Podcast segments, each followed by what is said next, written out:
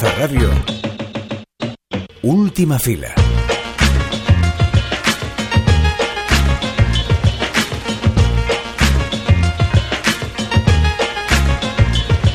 Son fallas en Valencia y queremos verlo todo arder. Por eso y por muchas más razones, hoy nos fijamos en Los Reyes del Mundo de Laura Mora Ortega, que ganó la pasada Concha de Oro del Festival de San Sebastián y que propone seguir a una pandilla de chicos que descubren el mundo desde la desobediencia, la amistad y la resistencia. También veremos arder la convivencia de las tres parejas que se reúnen para una terapia grupal experimental en la nueva película de Gerardo Herrero, Bajo Terapia, que se presentó en Málaga la semana pasada y mañana mismo llega a salas. Hablaremos sobre los retos de la película con su director. Y fuera de los estrenos de cartelera, revisamos uno de los cortometrajes de esta temporada, Will My Parents Come to See Me, ganadora del Gran Premio en Clermont-Ferrand, nominada a los premios de cine europeo y presente también en el Festival de Berlín. La historia detrás de ella, las últimas horas de un condenado a muerte en Somalia, desde los ojos de su acompañante. Todo esto es Última Fila, el programa de cine de Culture Plaza y Plaza Podcast. Aquí estamos Álvaro de Vis, Clara Gorría y tú, que nos estás escuchando. Acomódate, que empezamos. Un día todos los hombres se quedaron dormidos. Y los cercos de la tierra ardieron. En el mundo perfecto mío, el que no quiera, no existe. Nuestros reyes del mundo son cinco: Ra, Culebro, Sere, Winnie y Nano. Y estos reyes del mundo no viven en un palacio, sino que viven en las calles de Medellín. Las tierras de la abuela de uno de ellos, de Ra, ahora le son devueltas después de ser incautadas por los paramilitares, así que estos cinco amigos comienzan sin pensarlo ni un segundo a caminar hacia su tierra prometida. Y en este camino es verdad que la directora Laura Mora podría mostrar muchísimas injusticias sociales y muchísima violencia, y bueno, de hecho se muestra, pero con tanta poesía como mm, se os podéis imaginar de repente un caballo blanco en medio de la selva. Esto ocurre y esto es un poco cómo se desenvuelve la directora en esta historia. Durante este camino, que bueno, es una road movie, pero podríamos decir que es una walk movie, porque van absolutamente todo el rato andando, eh, confiesan que su único deseo realmente es vivir sin peligro en un lugar que les pertenezca y donde nadie pueda seguir maltratándolos. Esta peli, lejos de caer en un cine social así como realista o más denso, pues bueno, se consigue con la puesta de escena de Laura Mora, que va un poco encontrando claramente sin mapa los caminos hacia esa tierra entre metáforas que se balancean un poco entre la realidad y la imaginación. La verdad es que es una película bastante hipnótica. Durante este viaje vemos como los chicos van absolutamente destrozando todo tipo de mobiliario urbano que os podéis imaginar, farolas, bancos, ruedas de camión, lo que sea, pero cuantas más farolas rompen, eh, pues más y más bella se va haciendo la película. Es verdad que mientras la veía yo intentaba no pensar en tópicos, pero es que me venía a la cabeza y me venía a la cabeza pensar que es una película libre, que no sé qué significa, es una cosa que a veces se piensa, pero que es una película muy bella y también muy cruda y muy fría. Y también un poco sin, sin querer ser una película que quiera hacer referencias a mí me da la sensación que acaba haciéndolas en planos que son absolutamente preciosos, hasta, no sé, yo pensaba en Tarkovsky incluso. O igual es que es una película que no hace referencia, sino que estamos ante una película que mucha gente más que venga detrás va a referenciar. No lo sé. La verdad es que sin duda, ya os digo que atrapa completamente en el aspecto visual, pero también en el humano de entre estos cinco chicos em, adolescentes. Los protagonistas, pues bueno, yo em, ya os digo, lejos de pensar un poco en la realidad de esta película, porque si no te puedes imaginar cinco chicos que van caminando millones de horas y de días sin comer ni beber, pues bueno, se consigue con esta sensación que no paras de verlos a ellos caminar sin, sin, con un rumbo, pero sin una especie, pues como digo, de mapa. Eh, se consigue que entres como entre el trance, un sueño, una pesadilla y te vas dejando llevar como de una manera muy ligera, pero a la vez eh, de una manera muy poética por todas estas escenas y todo este camino que van, que van recorriendo. Es una peli que la verdad es que hay que ir a meterse al 100%, yo creo, a dejarse llevar y, y, y no es que no me haya gustado la película, me ha encantado, pero hay una escena en concreto que ya me ha valido la pena y que esta película ya me va a acompañar de la que no os puedo contar mucho, pero que, vamos, que me, me, me, ha conmovido muchísimo y tiene que ver, si veis la película, con una escena de unos ancianos y su casa. A ver si os acordáis de mí cuando veis la película, porque yo me quedé absolutamente sin aire eh, viendo esa escena preciosa. Así que, bueno, en Los Reyes del Mundo de Laura Mora no es que nos haya gustado solo a nosotros, sino también ha ganado la Concha de Oro en el Festival de San Sebastián y además entra completamente dentro del ranking de películas con tintes fantasmagóricos de última fila. Yo creo que esta podríamos darle como un 10%. Eh, así que, pues bueno, una, una, película que ya viene con referencias de, de, San Sebastián, pero que sin duda es un, un, descubrimiento, es la segunda película de la directora y que vale muchísimo, muchísimo la pena porque realmente es conmovedora.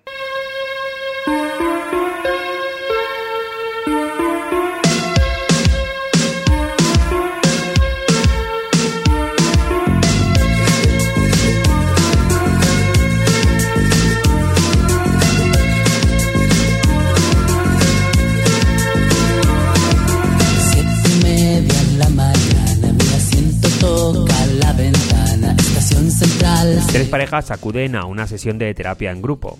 Solo falta la psicóloga, que les ha dejado unos sobres con consignas para que las parejas gestionen esta sesión y aborden sus problemas con sinceridad.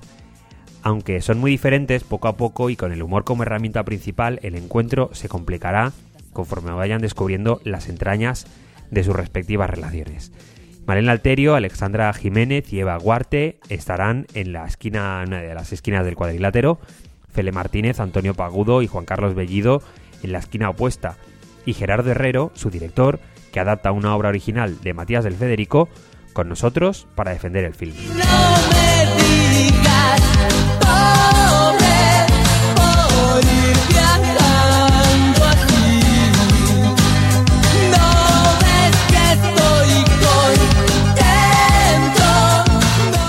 Lo primero es, es obvio eh, preguntarte qué tal ha ido eh, la presentación de la, de la película en, en el Festival de, de Málaga, que, que, bueno, que es una, una gran cita, ¿no? Para, para poder presentar tu, tu, tu película y, y, poner un poco el caramelo en, en los espectadores que la vayan a ver en el cine próximamente.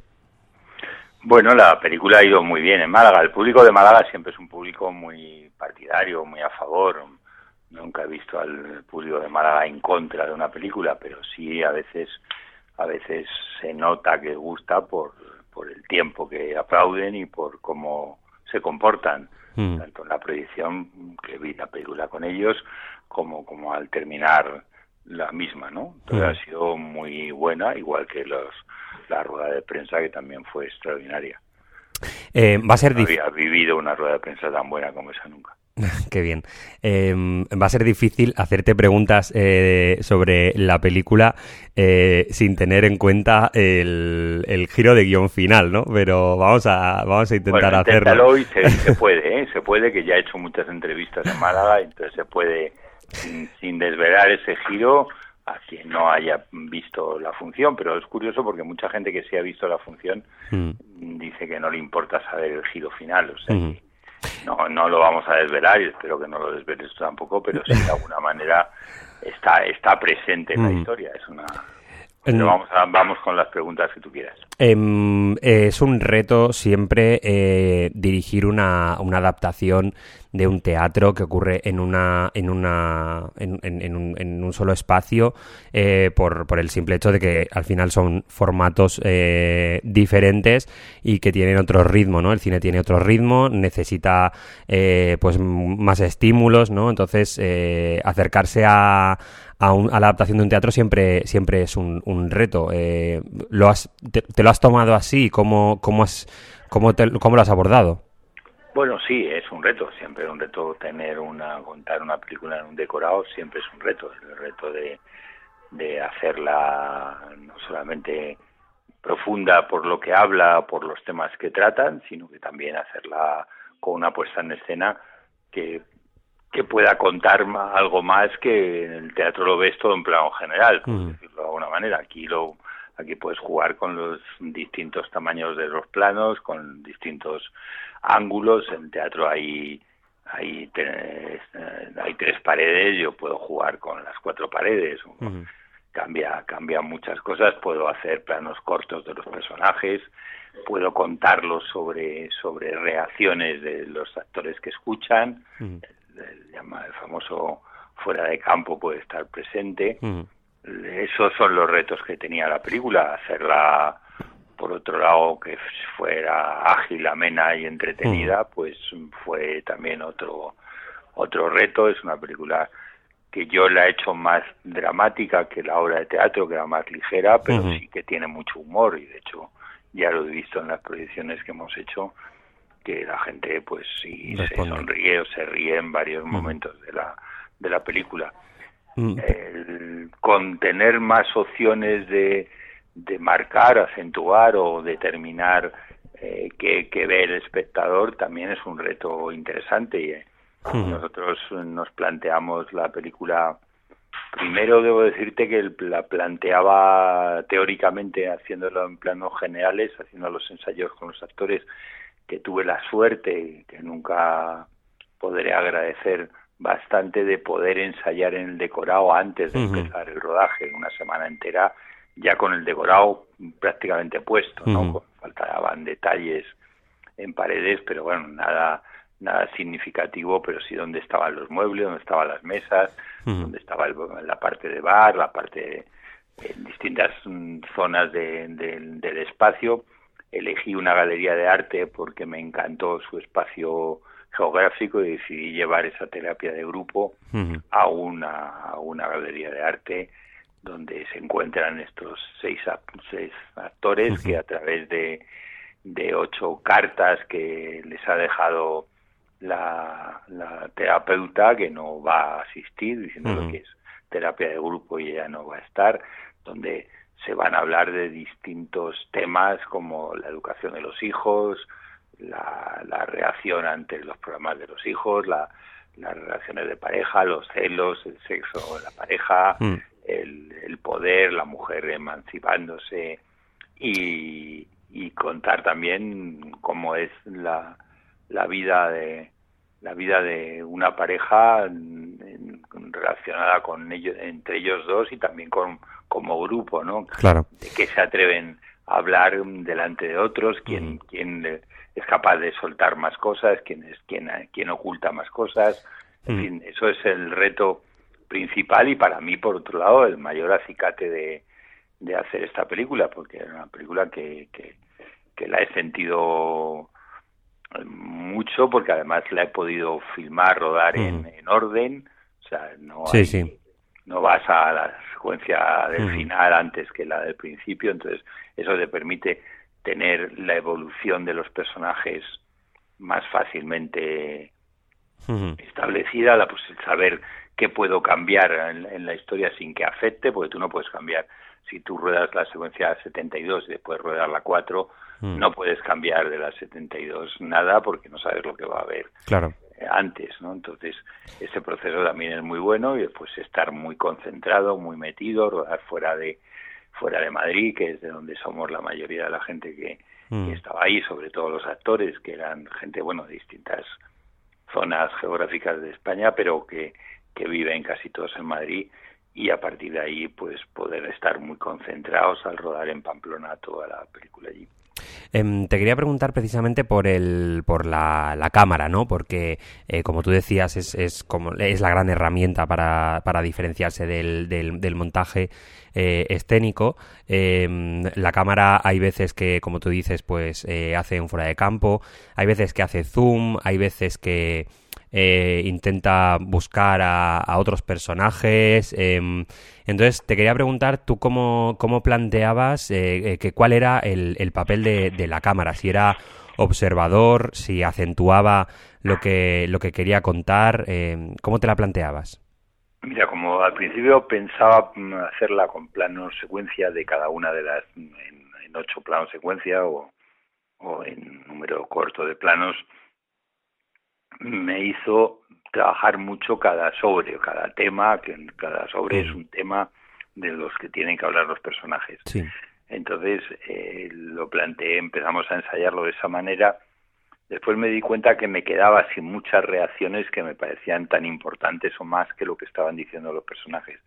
Entonces decidimos hacerlo en planos muy largos. O sea, a veces eh, se hacía lo mismo no muchas tomas, porque no, no tiene muchas tomas cada plano, pero sí muchos mm, mm, lugares donde, desde donde empieza el encuadre lo que se está contando y por lo tanto te marca hacia quién marca más la acción la cámara. Entonces, a base de, con esos ensayos y con esa manera de filmarla, eh, bueno, pues hacía falta un gran operador que estuviera capaz de saber, de, de, tener el instinto de cambiar la cámara hacia, hacia, hacia el personaje que más pareciera, viéndolo.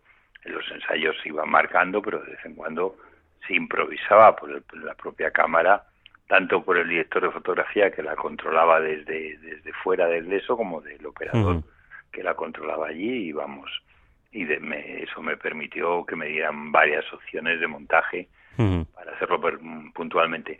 También hice una cosa que tampoco hago habitualmente, que es llevar a la montadora al rodaje, a que trabajara en, en el rodaje mientras yo estaba filmando y al acabar el, la jornada laboral de, de, las horas que estuvimos rodando, yo me sentaba con ella a estar una hora más o menos viendo... viendo y opinando de que me iba gustando lo que estaba viendo y, y ella empezar a, a trabajar el montaje que también vino muy bien pues a lo mejor para repetir alguna cosa que me parecía que, mm. que no había quedado suficientemente bien o suficientemente clara, que es otra gran ventaja que tenía este rodaje. Em, en todas las películas es importante, pero en esta especialmente la, dirección de, actores y de, y de actrices, ¿no? Eh, porque llevan absolutamente todo el peso. El, elenco te lo pone fácil, eh, me da la sensación, porque son todos grandes actores y, grandes actrices, pero bueno, ya me, ya me comentabas que, muchas veces para las películas hay muy poco tiempo de, ensayo, o los ensayos se hacen casi deprisa y corriendo, eh, tiene que haber sido crucial ¿no? para, para esta película el, poder haberse tomado cierto tiempo para, para ensayar bien.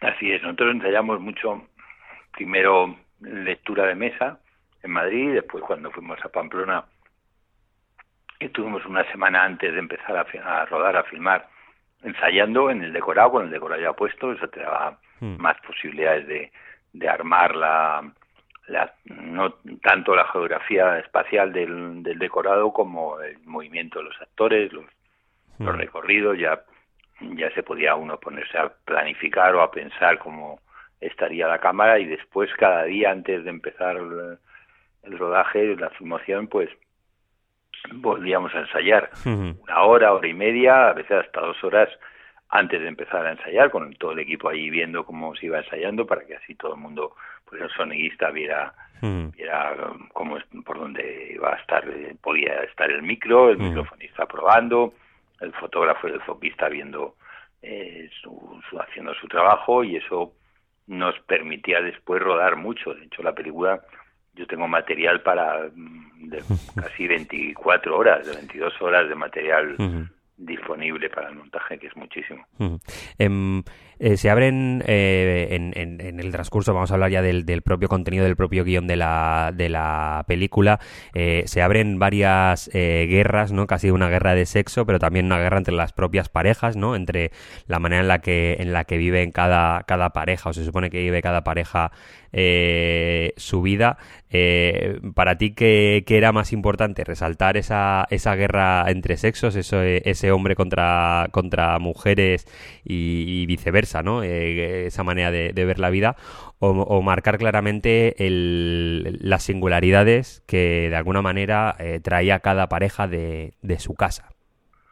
Claro, está, está planteada de esa manera, para eso es una terapia, para que a partir de determinados temas la gente diga lo que piensa, exprese su punto de vista, discuta, contradiga, eh, ataque verbalmente, se defienda verbalmente lo que están diciendo, tanto como pareja, como cada una de las parejas entre sí, como grupo, ¿no?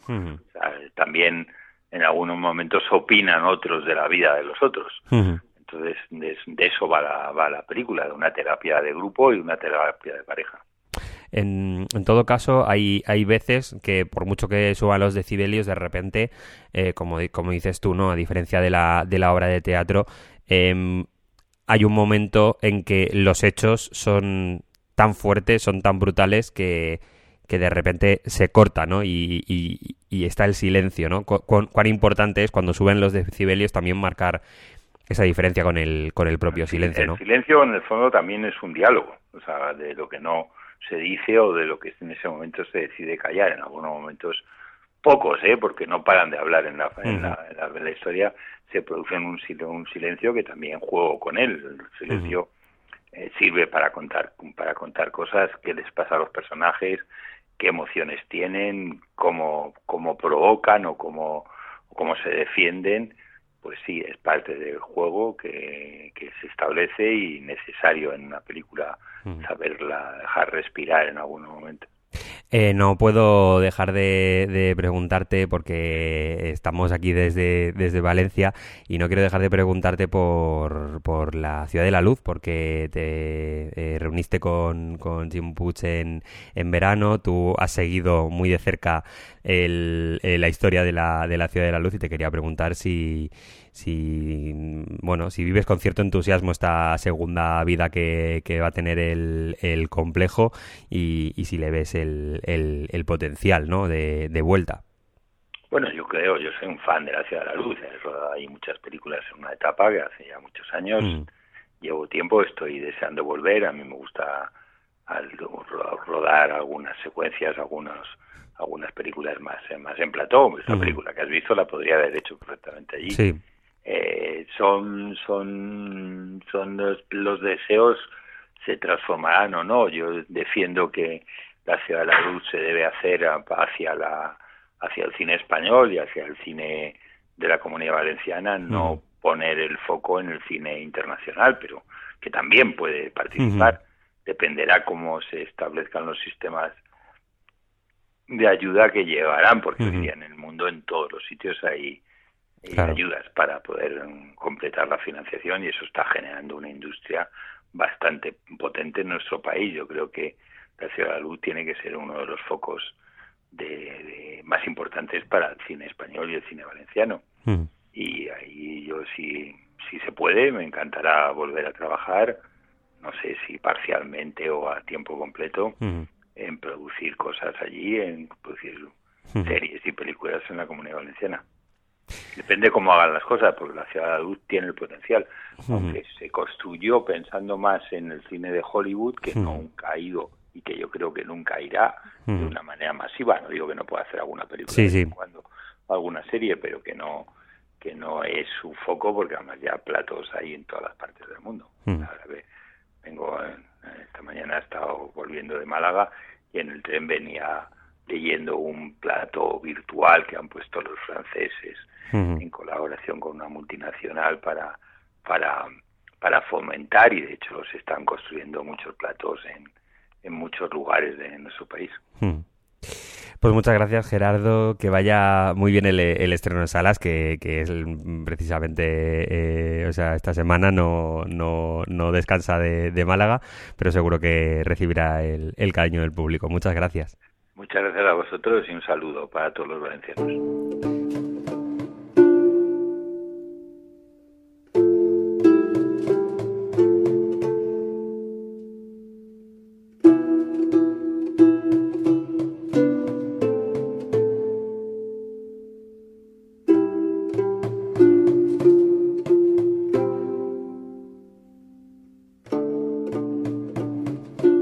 ¿Para qué hablar de esperanza cuando no la hay?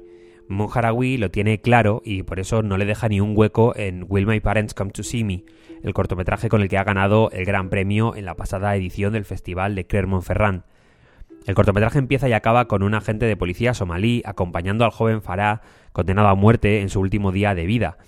El protocolo se sigue con una frialdad y una rutina escandalosa. En sus primeros 15 minutos, la película aboga por no mostrar más que una cara sintiendo, una pregunta hecha con la voz baja, un reconocimiento médico, parece que nada vaya a pasar y así va a ser, nada más que una ejecución a punto de escopeta a un joven. Harawi opta por, como decíamos, ser clínico y ser coherente con la frialdad con la que Farah vive este proceso. Pero cae la noche, toma su última cena, que es carne y Coca-Cola, y todo empieza a derrumbarse. Al día siguiente todo acabará. No hay nada que lo pueda ni lo quiera impedir. Desvelado, empieza a ser consciente de que se le ha acabado el tiempo. Si bien del cortometraje se pueden contar muchas cosas buenas, fijémonos en su última escena. La gente de policía le acompaña hasta el descampado en el que ya le esperan los soldados que le van a ejecutar, el imán de la cárcel y su familia. En cuanto le bajan del coche, se postra ante los pies de la policía y después del imán, pidiéndoles clemencia, si bien la película está muda. Los ejecutores, a la fuerza, le sacan del plano. El palo sobre el que le sostendrán está a espaldas del espectador, no se ve. Y mientras el espectador se imagina cómo arrastran a Farah, ve a la policía acercándose de nuevo al coche y subiendo a él para no tener que ver la escena. Aquí nos hacemos una pregunta. Si no hay esperanza, ¿acaso hace falta ver la ejecución? ¿No es eso morbo? El plano cambia y ahora la cámara se sitúa justo en el ángulo contrario, desde el asiento donde está sentada la policía y de fondo los verdugos forcejeando aún con el reo. La policía sube el volumen y no aparta la mirada del frente para no ver la escena. Nosotros sí la vemos. Y otra vez la pregunta ¿No es crueldad gratuita que haya que ver la ejecución? Un guardia se acerca al coche y le pide que baje la radio. Entonces ella arranca y se va. La cámara sigue al coche. El punto de vista del cortometraje es ella. Por eso, y porque no hay esperanza de que nada vaya a cambiar, no hay nada más que ver allí y el espectador le sigue. Un día más en su trabajo, el proceso ha terminado. El sistema ha funcionado, sin que la humanidad haya intervenido lo más mínimo.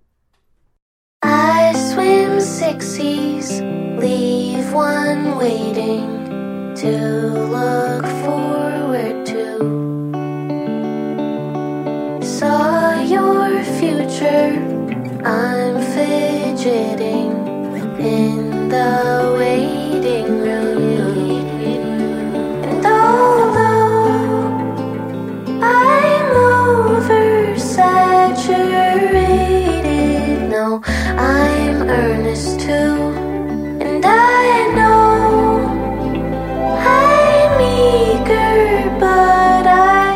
esta ha sido la última fila de hoy. Eh, Quasirres portaba el diario y Quasirres que os hemos contado. La semana que viene aún tenemos más cosas porque somos muy pesados y nos encanta hablar de cine y eso es lo que vamos a seguir haciendo.